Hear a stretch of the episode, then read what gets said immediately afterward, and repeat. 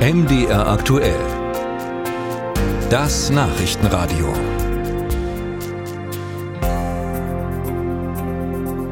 Das ist die praktische Utopie Klimaneutralität bis 2045. Das Ziel, das die Bundesregierung ausgegeben hat, 22 Jahre noch, in denen vor allem im Bereich Wärmeversorgung noch sehr viel passieren muss, wenn man das Ziel erreichen will. Um den Überblick zu bekommen, will das Bundesbauministerium nun Heizungsdaten aller Gebäude in der ganzen Republik haben, sprich Informationen über die Art der Heizung und wie viel Energie verbraucht wird. Die Grundlage dafür, ein Bundesgesetz, ist jetzt in der Mache. Verantwortlich für die Umsetzung sollen am Ende aber die Länder sein. Sie können diese Aufgabe an die Kommunen weitergeben. Anzunehmen, dass das vor Ort keinen großen Jubel auslöst, oder? Britta Felske hat ein Stimmungsbild. Sagt mir, wie ihr heizt.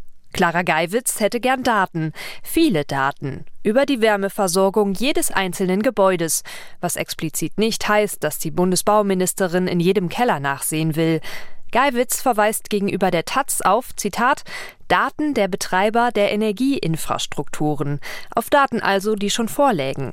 Klingt erstmal machbar, doch was ganz genau auf die Kommunen zukommt, scheint vor Ort noch recht nebulös zu sein. So teilt die Stadt Leipzig auf Anfrage schriftlich mit. Der Prozess läuft noch, wie man immer so schön sagt. Etwas überfahren wirkt auch die Stadt Erfurt. Man kenne die Inhalte des geplanten Gesetzes nur aus den Medien.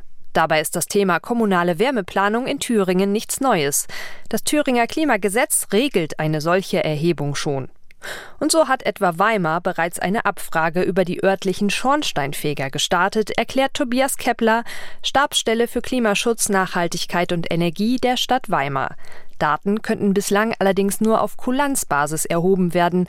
Man warte auf mehr Klarheit. Sodass die Kommunen dort auch datenschutzrechtlich einwandfrei auf die Daten zugreifen können. Für sinnvoll hält er die Datensammlung aber allemal. Auf Basis dieser äh, Wärmeplanung ist es dann möglich, den Bürgerinnen und Bürgern auch transparent aufzuzeigen, wie ist in der Zukunft eine Wärmeversorgung in Ihrem Gebiet angedacht.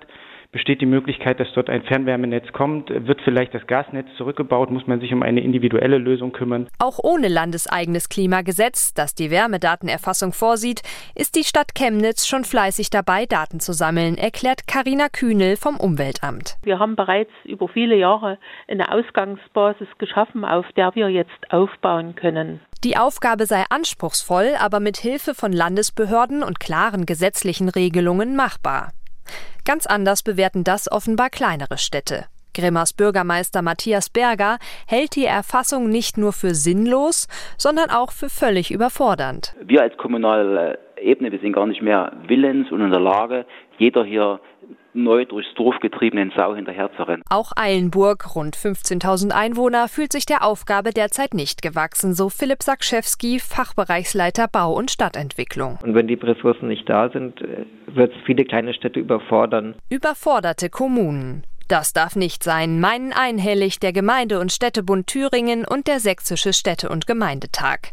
Mischa Wojcek, Interessenvertreter der sächsischen Städte und Gemeinden, fordert Finanzielle Unterstützung brauchen wir und auch einen Zeitrahmen, ähm, der es ermöglicht, das äh, in Ruhe zu machen. Denn so ein Kataster, das man dann erstellen muss, da brauchen wir die notwendige Zeit. Ganz grundsätzlich sei das Vorhaben aber erstmal gut gedacht.